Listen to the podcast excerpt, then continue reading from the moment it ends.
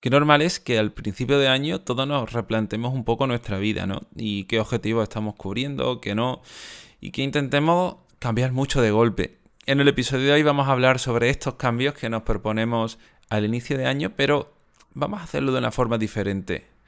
Pongamos en comparación el contexto con las metas y veamos que es mucho más interesante cambiar el contexto que centrarnos en estos objetivos. Yo soy Darío Benítez y te doy la bienvenida a Aterrizaje de Emergencia.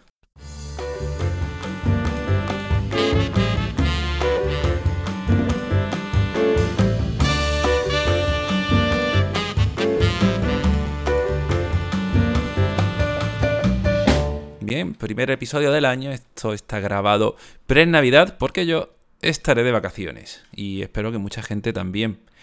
Sé que hay otras personas que estarán trabajando en hostelería y que a lo mejor no lo tienen tan fácil. Os doy un abrazo porque eh, por cercanía sé que son fechas bastante duras y en las que a veces es difícil compaginarlo todo. Bueno, para mucha gente este año puede ser el año ¿no? de alcanzar sus objetivos, de cambiar como personas, de empezar esas nuevas aficiones o lanzar ese nuevo proyecto. Súper normal esto, ¿no? Parece que esta línea de meta nos da la motivación suficiente para hacer cambios. Vemos a los de alrededor, ¿no? Vemos el contexto que invita también a hacer estos cambios. Todos los gimnasios lanzando sus ofertas y descuentos para que mucha gente se apunte y dure un mes mucha gente también está aprovechando, ¿no? Para proponer dejar algunos hábitos, ¿no? Como dejar de fumar, eh, comer más sano. Luego también nos planteamos, eh, vamos a decir, cambios en actitudes, como eh, poner límites a los demás, mm, cuidarme un poquito más, o en general no ser tan agresivo cuando hablo con la gente.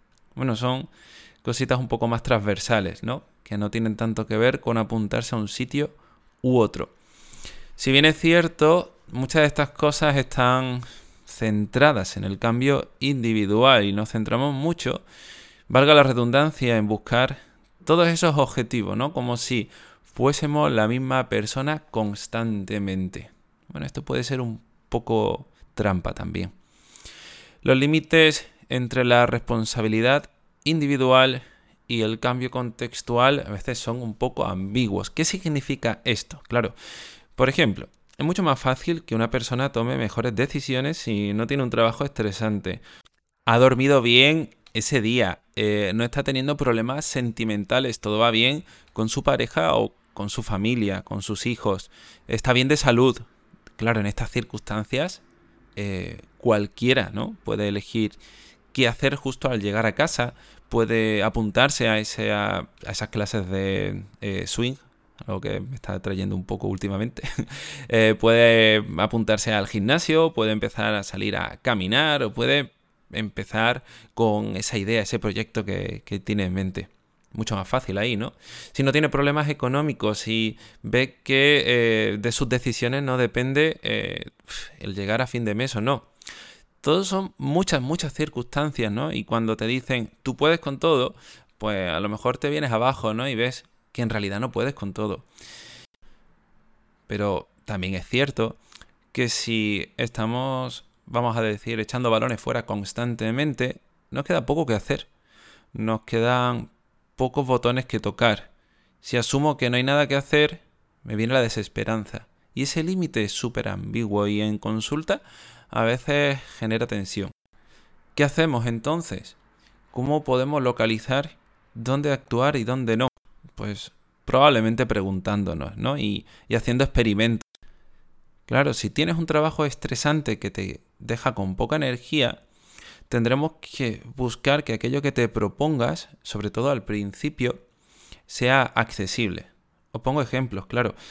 Mm, no es lo mismo una persona que ya lleva mucho tiempo, no sé, saliendo a caminar, haciendo deporte, que alguien que está empezando a hacerlo. Porque dentro de, sus hábitos está mucho más construido, ¿no? De hecho, se siente bien haciendo deporte porque sabe que hay cosas que se le dan bien, está acostumbrado, va al gimnasio y se siente casi como en casa. No va a ser lo mismo, ¿no? Si pasó mucho tiempo yendo a entrenar, haciendo un deporte, fútbol, un deporte en equipo cualquiera, ¿no? Y de repente se propone hacerlo de nuevo.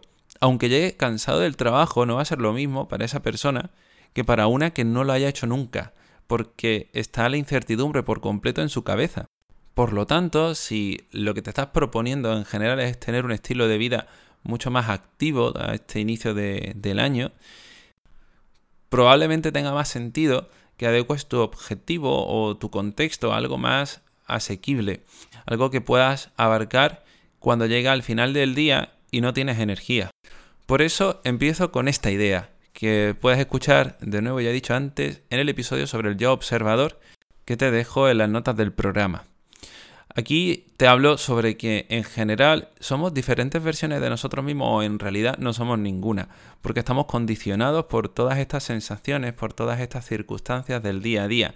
Yo no soy la misma persona al principio del día que al final, no soy la misma persona un día enfadado que un día contento, no soy la misma persona con sueño que sin sueño. Entonces, no podemos asumir que seremos igualmente capaces de hacer las mismas cosas en todo momento. No tiene sentido, sería poco justo, poco coherente poco autocompasivo. A mí me gusta em, tratar de cuidar nuestras versiones más eh, débiles, no me gusta, no es una palabra más vulnerables tal vez. Eh, vulnerable me gusta más. Esas versiones de nosotros, ¿no? Por ejemplo, yo sé que el Darío del final del día estará cansado y como este Darío de por la mañana tiene más energía, podría buscar ayudarlo de alguna forma, ¿no? Por ejemplo, si el Darío en general, mi versión, quisiera salir a caminar todas las noches, te digo yo que no es un objetivo ahora mismo que planteé, pero imagínate que sí, que eso es lo que yo quiero, pues el Darío de ahora tendrá energía suficiente para plantearle un escenario mucho más fácil al Darío de esta noche. Y eso será, por ejemplo, dejándole la ropa preparada, ¿no? Para salir a caminar, poniéndole algún recordatorio, alguna nota, ¿no? Tal vez de, de, ánimo o alguna idea. Porque los ánimos no me gustan tanto, me gustan mucho más las ideas a las que nos conectamos. Por ejemplo, que estaría lanzándome a mí a plantearme eso de salir a caminar por eh, todas las noches, desconectar, ser una persona más activa al final del día, eh, dedicarle tiempo a, escuchar un podcast que tiene que ver eh, con mis valores, ¿no? Eso de, salir a caminar. Bueno, y eso me lo, me lo, puedo recordar al final del día, me lo puedo autolanzar, lanzárselo al Darío de por la noche. Puedo buscar eh, también algún tipo de compromiso, ¿no? Podría quedar con alguien al final del día, ahora que tengo energía, para que sabiendo que no voy a estar en mis plenas capacidades, exista algo, ¿no? Un trigger, un disparador, un, un condicionante que me lance a hacer. Y a priori está de cajón, ¿no? Vuestro sentido común os podrá decir algo como, sí, esto podría ser, ¿no? Yo seguro que lo he pensado en alguna ocasión, he buscado un compromiso y demás, ¿no? Pero hay otro problema, y es que nuestra mente puede sobrevalorar un poco eh, el futuro. Puede tener unas expectativas demasiado altas, ¿no? Y te puedes decir cosas como, va seguro que eso no pasa, eh, me veo con energía suficiente y ya me apuntaré mañana a eso que quiero. No estás dudando de esa versión de ti. O sea, lo mismo que te digo sobre cuidar esa versión de ti más débil, desconfía también de esa versión de ti eh, enfrentándote a esos retos, ¿no? Todo lo contrario que le diría a una persona que vive con su ansiedad porque cuando tenemos ansiedad muchas veces desconfiamos un poco de nuestras versiones del futuro eh, abordando ciertos problemas. De esto eh, ya he hablado y hablaré más detenidamente eh, en el futuro. Entonces, como vamos a desconfiar un poquito sobre nuestras capacidades en el futuro, vamos a hacerlo ya. Ahora, aquí, cualquier mínimo cambio en el contexto que te ayude a cumplir esas nuevas versiones de ti no es tan meta, sino el contexto. Porque desde aquí, desde esta motivación, puedo encontrar más ideas para cambiar este contexto. Y hago mucho énfasis en esto del contexto, no por mi corriente terapéutica, sino porque va a facilitarnos actuar como queremos en la peor de las circunstancias. Me explico. Si yo he pensado y diseñado un, un escenario, una agenda, un día a día que me permite actuar como quiero actuar según mis valores, incluso en un día malo, no tendré que estar preocupándome por perder ese tipo de hábito.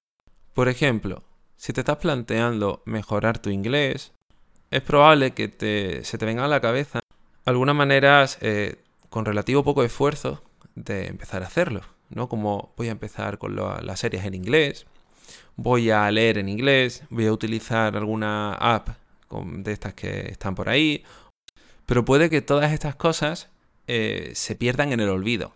Si bien es cierto, algunas se pueden mantener. Esto de las series, por ejemplo, pues cambiando toda la configuración base de Netflix mm, sería suficiente, ¿no? Ya, aunque puede que en un día en el que te encuentres cansado o cansada, decidas eh, ponerlo en versión doblada, ¿no? Esto también habría que tenerlo en cuenta. Por eso, si buscamos algo que nos ancle fuerte, como por ejemplo apuntarte a unas clases de inglés que van a establecer una rutina en tu semana y te van a obligar, entre comillas, a ir, será más fácil que mantengas todo este hábito. Por supuesto, todo esto depende de cada persona, porque a lo mejor tú me estás escuchando y piensas, es que realmente no tengo tiempo. Lo máximo que podría hacer con esto del inglés sería eso que has dicho, poner eh, las plataformas de streaming que utilizo en inglés y muchas de las cosas que utilizo en general, en mi móvil, el ordenador, en, inglés, ¿no? Y, seguir algunos influencers, ¿no? María Speak English es muy top, eh, colega, así que seguidla, que de verdad si queréis aprender inglés, pues os la recomiendo. Y, y claro, todo esto pues va a estar condicionando un poco mi día a día. Y está bien, ¿no? En general esto te puede ayudar, pero tendremos que centrarnos en qué es lo peor que puede pasarnos, ¿no? ¿Cuál es el peor de los escenarios y recordárnoslo? Generar un poquito de prevención. Y para eso puedes preguntarte qué es lo que normalmente te hace abandonar ese tipo de hábitos. Y si lo localizas, puedes poner alguna alternativa. Puedes, no sé, pedir ayuda de alguien de tu entorno, puedes escribirte algún tipo de mensaje o puedes directamente prohibírtelo con, no sé, depende de la, de la tarea, ¿no? Ponerte algún tipo de castigo si de hecho lo, lo evita. Por ejemplo, yo sé que cuando en consulta trabajamos algunos de estos em, cambios contextuales y, y, por lo que sea no, no se abordan, no se pueden hacer durante esa semana, sé que el hecho de tener que contármelo a mí supone un poco de castigo, ¿no? Y cuando se ven ante la idea, sé que mucha gente me está escuchando ahora mismo, son un cliente y, ya lo hemos hablado, ¿no? Yo sé que la idea de venir a consulta hace que de alguna manera te obligues a, dar ese primer paso por que te preocupe contármelo. Bueno, pues para eso estamos. Entonces, eh, necesitaremos dar tal vez parte a otra persona, ¿no? A un compi, ¿no? De, cambios, vamos a decir. Y será alguien que te vaya acompañando. Claro, si me estás buscando a alguien que también va a abandonar un poco todo esto, pues, pues complicado. Empecemos por el cambio entonces contextual, dando este primer pasito. Que no sea solo proponerte, por ejemplo, comer mejor, sino céntrate de qué manera tu contexto puede favorecer que coman mejor al final del día, en el medio o, por la mañana, que da igual. ¿Y cómo, cómo harías esto? Pues tal vez tengas que tener más claro eh, la lista de la compra, un menú las recetas que te vas a ir haciendo en tu día a día y que todo eso esté como bastante más eh, ordenado un poco en tu mente. Hay personas que utilizan batch cooking para favorecer una alimentación saludable. Ya he dicho mil veces que me parece un poco trampa que tengamos que recurrir a este tipo de soluciones, pero volviendo un poco al principio del episodio, eh, tenemos un techo del cambio en cuanto al entorno, ¿no? evidentemente lo más fácil sería que tuviésemos trabajo de 6 horas al día o jornadas laborales de 4 días y que tuviésemos tiempo suficiente de eh, preparar un poco nuestra alimentación, hacer deporte, eh, cuidar a nuestros seres queridos, etcétera, etcétera, etcétera, ¿no? Pero como no siempre se puede llegar a ese punto, porque no es tan fácil para todo el mundo cambiar de trabajo, de circunstancias, vamos a decir, nucleares, tendremos que buscar soluciones que dentro de nuestra pequeña parcela del cambio eh, puedan ser atacadas. Esto de la parcela de cambio un término que me acabo de inventar, pero que en realidad mucha gente ya lo conoce como el círculo de control, el círculo de influencia, ¿no? Y esto hace referencia a todo aquello que podemos controlar, ¿no? Y nos aprende, nos enseña a discernir aquellas cosas que no podemos controlar. No puedo controlar el tiempo que efectivamente necesita mi trabajo. No puedo controlar el tiempo que efectivamente invierto en ir al trabajo, el tiempo que tengo que invertir en cuidar a mi familia o en cuidar la casa o en lo que sea. Todo eso no se puede controlar, pero algunas cosas sí. Y ahí es donde nos centramos. Buscamos el cambio del contexto que podemos controlar.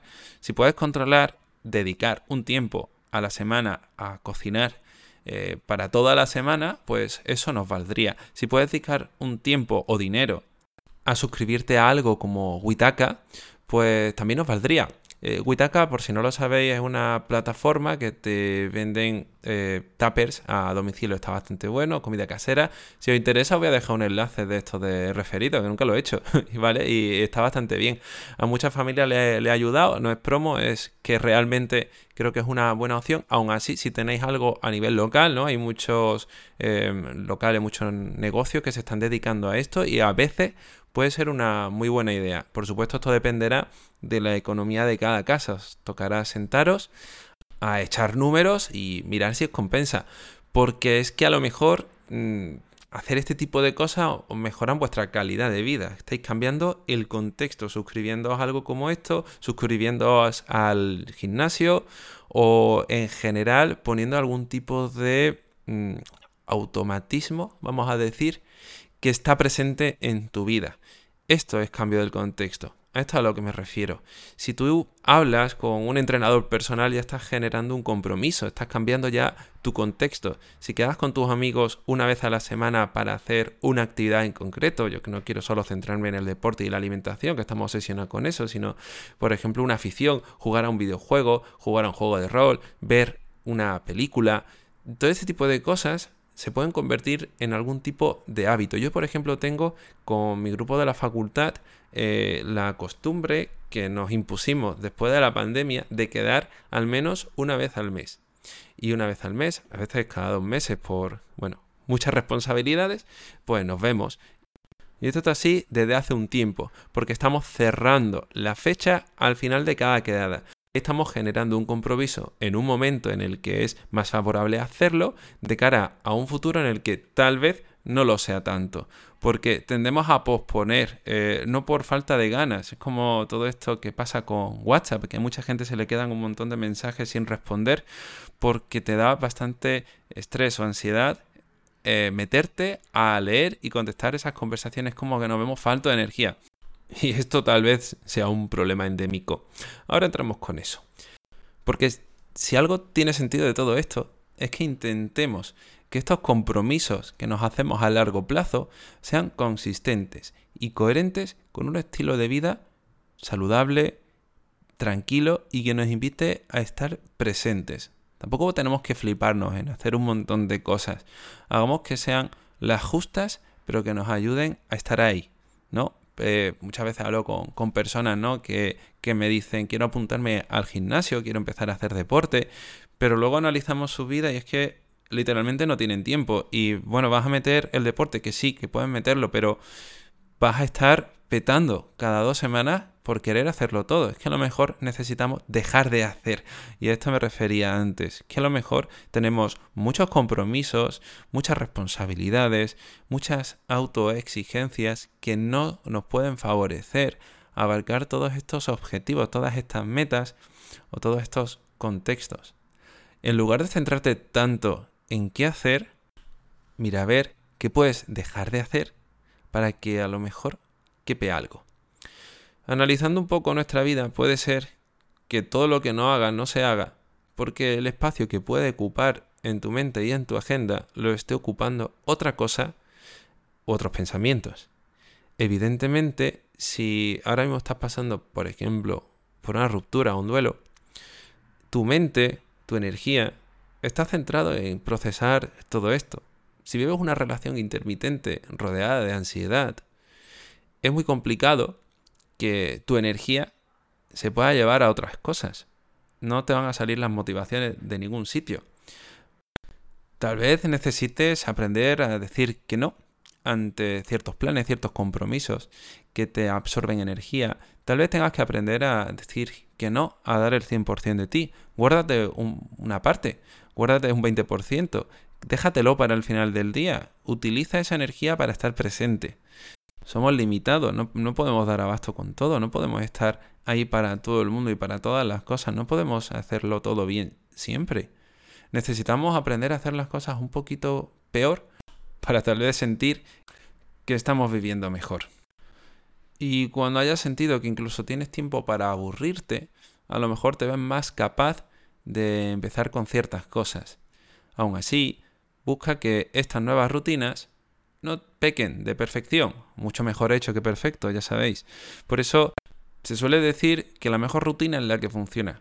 Si lo importante es lanzarse a la piscina, lánzate de la forma en la que sea. Ya buscaremos eh, pues, que aprendas a hacer acrobacias inmortales para adelante, para atrás y para todos lados. Lo importante es que te lances, te tires y que generes un compromiso con tu versión del futuro un poco más vulnerable. Bueno, y terminamos con una última reflexión que resume todo el episodio. Y si os vais a la cama, que os vayáis con esto. Si has estado actuando de esta forma hasta ahora, es porque tu contexto y tu historia de aprendizaje no te han dejado de hacerlo de otra forma. Necesitamos cambiar nuestro contexto, porque nuestra historia de aprendizaje no se puede, para empezar a actuar de otra manera.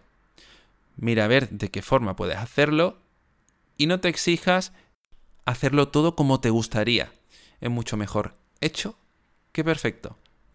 Con esto ya me despido. Te deseo un gran inicio de año, un buen año en general y que ojalá las fiestas hayan sido eh, lo mejor posible. Que sé que para ciertas personas las navidades no son para nada idílicas ni mucho menos agradables.